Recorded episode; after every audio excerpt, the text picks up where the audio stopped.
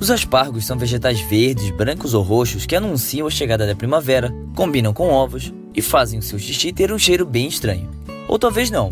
Cerca de 4 em cada 10 pessoas parecem não passar por isso, seja porque eles realmente não fazem, não conseguem sentir o cheiro, ou ambos. Grandes pensadores são intrigados por esse fedorento mistério desde pelo menos 1731, quando um médico escocês percebeu que comer aspargos deixava a urina com um cheiro estranho. Mas já se passaram quase 300 anos e nós ainda não entendemos completamente esse fedor.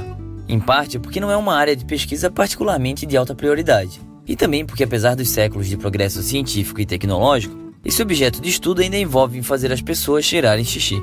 Mas é justamente isso que tem ajudado os cientistas a descobrir coisas básicas sobre o assunto. Em um estudo de 2010, pesquisadores coletaram a urina de um grupo de pessoas que comeu aspargos e depois pão, e em seguida chamou essas pessoas para cheirar seu próprio xixi. Algumas pessoas se recusaram, talvez por causa do que os pesquisadores chamaram de aversão imprevista à urina.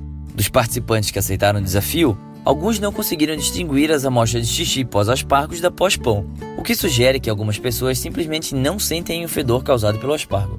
Ainda não sabemos exatamente o motivo, mas uma variação de um conjunto de genes receptores olfativos pode ser o que separa aqueles que conseguem sentir o cheiro de quem não consegue. Além disso, algumas pessoas desse estudo produziram amostras de xixi que eram indistinguíveis para todos, sugerindo que algumas pessoas não fazem esse xixi de aspargos. Mas é aqui que essa cheiração de xixi de aspargo encontra um dilema porque também é possível que algo ainda mais fedido nas amostras mascare o cheiro de aspargos.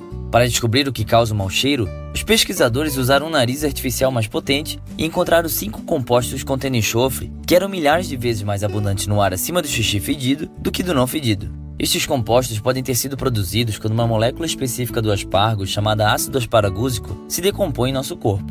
Mas isso não explica por que algumas pessoas ficam com xixi fedido e outras não.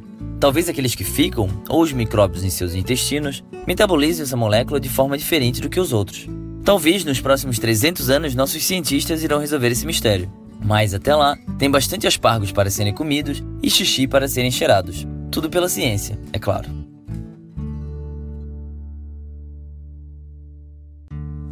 Esse foi o Minuto da Terra. Se você gostou desse vídeo, clique em gostei e compartilhe com seus amigos. Até mais!